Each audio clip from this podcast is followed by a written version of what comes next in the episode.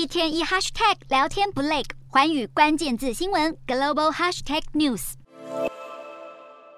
在荧幕上书写就像用纸笔。微软十二号才发表新品平板笔电，但是在 PC 的景气寒冬之下，十七号微软就认了正在进行新一轮的裁员。而七月微软已经宣布裁员计划，时隔三个多月又将在多个部门裁撤人力。不过传出人数将在一千名之内，在全球员工的占比不到百分之一。而无独有偶，大摩摩根士丹利的执行长高文十四号也在电话会议上表示，考量近年公司成长速度和提高营运效率，从现在开始到年底将会评估并且定定潜在的人事。是精简计划，更有看法警告，美国企业高获利时代即将终结。日前，经济学人指出，标普五百指数成分股第三季获利成长预测为百分之二点四，比起六月时的百分之九点九大大下修，并且将是二零二零年第三季以来最低。十一大产业中，更只有四个产业的获利预估值是正成长。尽管强势美元侵蚀企业获利，但是经济放缓是主要问题。同时，员工的谈判力正在增强。像是星巴克门市员工为了成立工会连日抗争，星巴克创办人舒兹更因此三度回国担任执行长。然而，星巴克即使加薪也无法阻止员工陆续加入工会。而这一股风潮也吹向亚马逊，今年催生史上第一个亚马逊工会。盖洛普调查更显示，美国人的工会的支持度已经高达百分之七十一，